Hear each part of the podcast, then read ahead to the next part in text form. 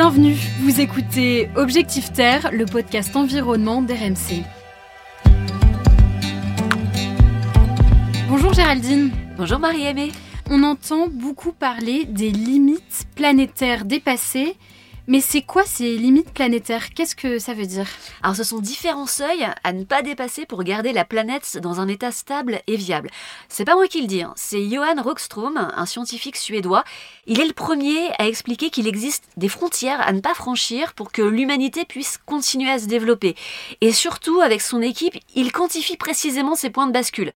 Alors pour faire simple, à quel point l'activité humaine peut faire pression sur la planète tout en permettant à l'homme de vivre euh, Jusqu'où est-ce qu'on peut aller? Et déjà, quand il se pose cette question, alors on est en 2009, trois limites sont dépassées, le changement climatique, la perte de la biodiversité et le dérèglement du cycle de l'azote. En tout, neuf processus naturels sont identifiés qui déterminent les équilibres des écosystèmes à l'échelle de la planète et surtout donc les neuf seuils à ne pas dépasser au risque de bouleverser l'équilibre planétaire. Si je te suis bien, en 2009, on a dépassé trois limites sur neuf. Et aujourd'hui, où est-ce qu'on en est? Bah depuis, on, a continué à dépasser ces limites et euh, les choses se sont même accélérées. La quatrième limite franchie, c'est le changement d'usage des sols, c'est-à-dire euh, la déforestation. Et cette année, deux autres limites sont officiellement dépassées, celle des nouvelles entités introduites dans l'environnement et surtout celle du cycle de l'eau douce. On est donc à 6 limites sur 9. Et on s'approche du rouge même pour deux autres limites, l'acidification des océans et la concentration de particules fines polluantes dans l'atmosphère. Euh, reste seulement l'état de la couche d'ozone qui, lui, est dans le vert. Alors il faut bien comprendre que tout est lié parce que les limites interagissent aussi entre elles. Euh, les activités humaines augmentent la concentration de gaz à effet de serre, ce qui accélère le réchauffement climatique qui lui-même provoque une acidification des océans et une perte importante de biodiversité. Bref, c'est sur tous les tableaux qu'il faut jouer si on veut rétablir la situation. Et concrètement, qu'est-ce qui se passe euh, si on dépasse ces neuf limites planétaires?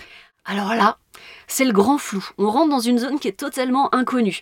Le risque, c'est de déstabiliser l'environnement planétaire de manière irréversible.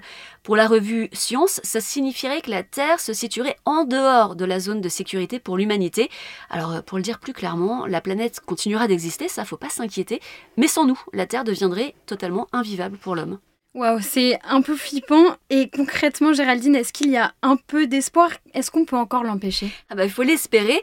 Il euh, faut quand même comprendre que ces histoires de limites planétaires, c'est encore un sujet de recherche. Hein. C'est pas non plus un outil complètement parfait, même si c'est reconnu par l'ONU.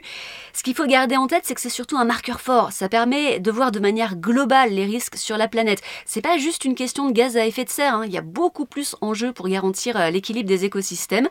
Mais surtout, l'idée derrière, c'est de comprendre qu'il faut modifier notre mode de vie notre manière de produire, de consommer.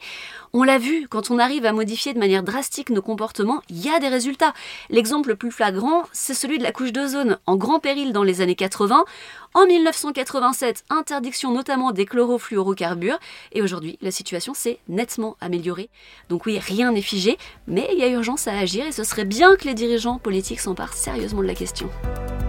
Bon voilà, en tout cas, j'espère que maintenant vous avez tout compris sur les limites planétaires. Et moi, je vous dis à bientôt pour un nouvel épisode d'Objectif Terre.